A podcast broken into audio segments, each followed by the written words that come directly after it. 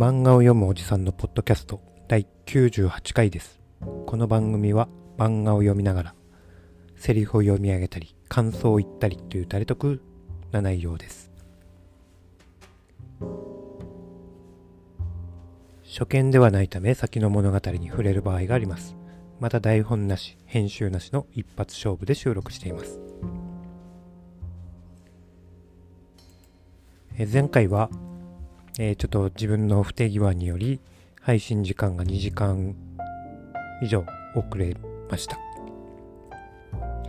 今回は時間通りに配信できていると思います。では本題に入ります。今日読む漫画はドラゴンクエスト大の大冒険。文庫版の4巻。激闘の章1ここに入っていきます。原作は三条陸。漫画は稲田浩二。監修は堀井雄二。という。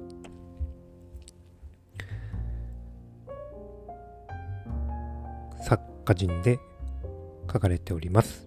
第4巻文庫版集英社文庫版の第4巻はの表紙は大とレオナ。でコメちゃんが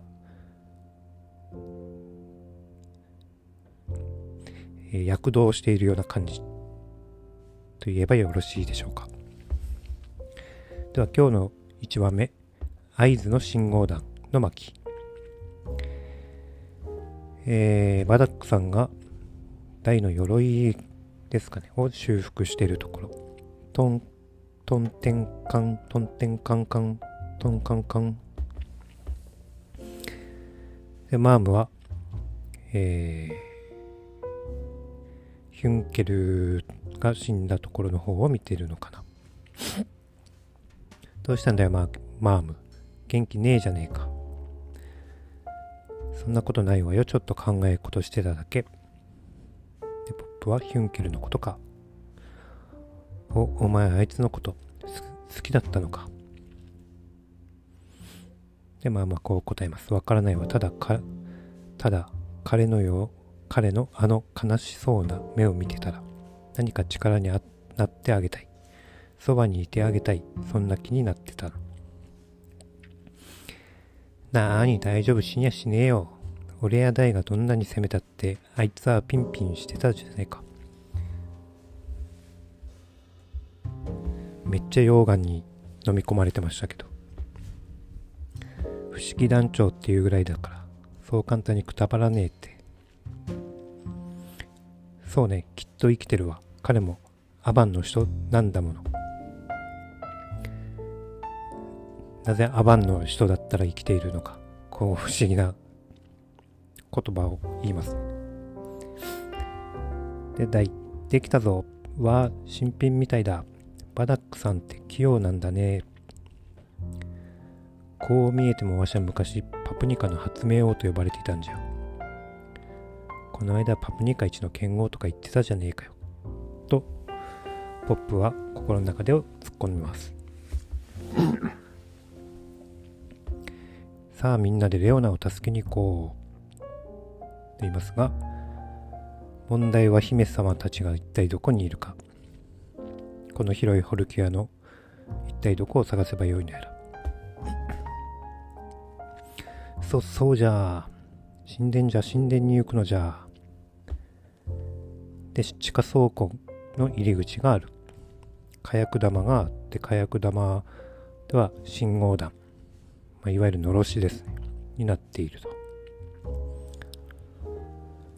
我カテリの赤い信号弾を見ればきっと姫様も安心して姿をお見せになるはずじゃ。であった。しかし瓦礫の階段は見つかったけど瓦礫の山に入り口が塞がれてます。俺に任せてよ。みんな離れて俺が吹き飛ばしてやる。でメラ魔法剣。火炎大地さん。グオー。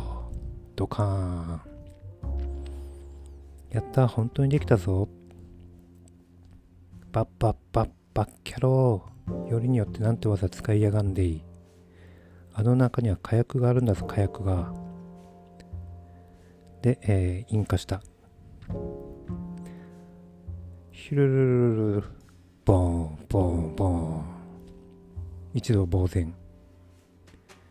火薬玉はみんな吹き飛んだ。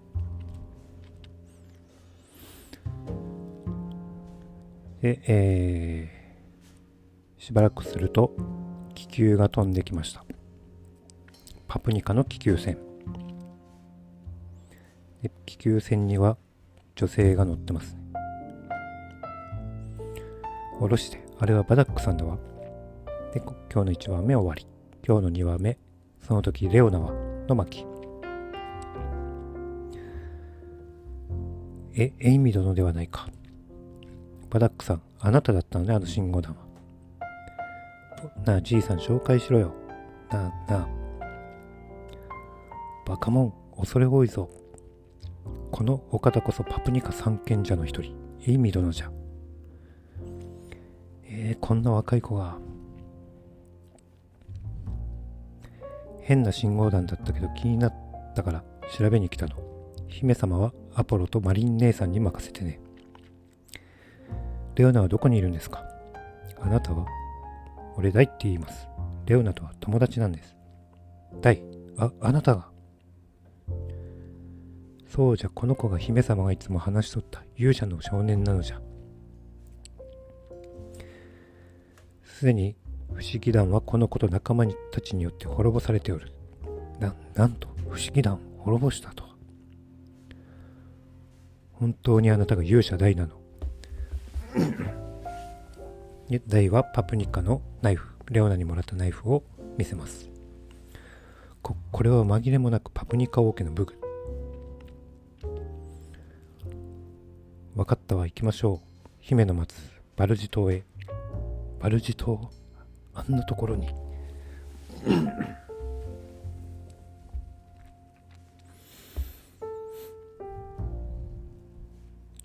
ポップ。いやーしかし驚いちゃいましたよ。エイミさんがここれで空から降りてきた時には僕はまだあなたがお姫様なんじゃないかと。まあ嫌だ。姫様は私なんかに比べ物にならないくらいお美しい方よ。そりゃあ早くお会いしたいですね。でへへへへ。きっと誰かさんと違っておしとやかで可愛いんだろうな。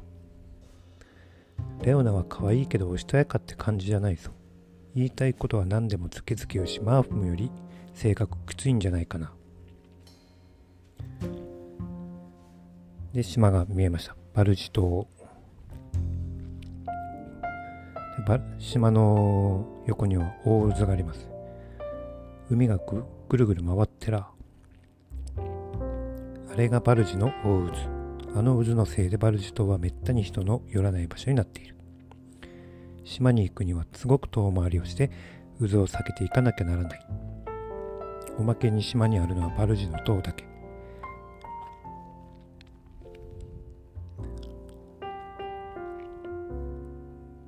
で塔の上に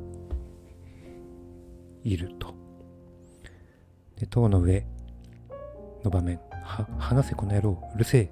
どうした？何事だ？あアポロ様マリン様。こいつは食料のことで喧嘩を。おいやめろ見苦しいぞ。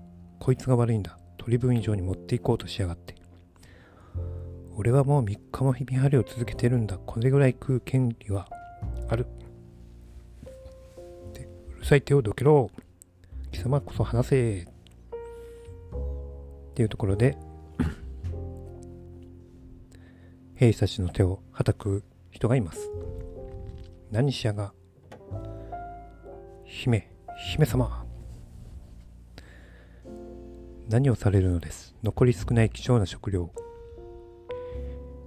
いくら大事なものでも争いの種になるのならいらないわ私たちがこうして身を隠し反撃の準備を整えているのは魔王軍の悪事をくじくため。で自分の欲のために他人を傷つけてどうすると。それじゃ魔王軍と変わらないじゃない。魔物と同じ道を歩むぐらいなら人間として飢えて死にましょう。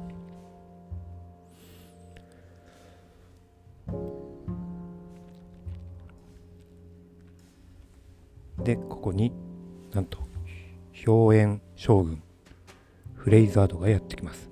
クックックック小娘とは思えぬその統率力カリスマ性。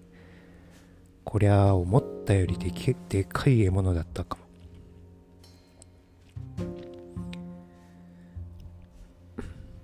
で、えー、今日の2話目終わり。3話目残酷フレイザード。でフレイザードが登場して1人の兵士は凍ってます。1人の兵士は黒焦げになってます。さあ死んでもらおうぞ。今日限りでパプニカ王国はお家断絶させ。で全く兵士たちは歯が立ちません。でパプニカ三賢者の一人アポロ。同じくマリン。でメラゾーマとヒャダインで攻撃しますがフレイザードはうまい具合に自分の炎の手と氷の手で受け止めます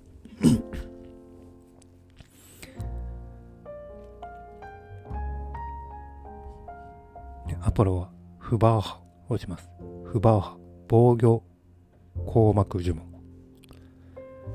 防御光の膜呪文をフバーハ。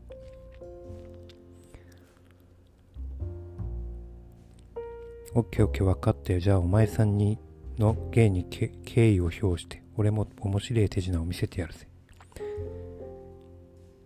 指を一本ずつ上げながら、目、ら、そ、ま、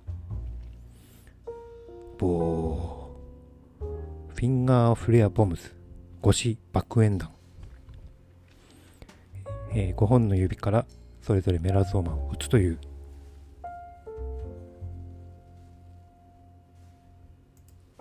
恐ろしい技ですね。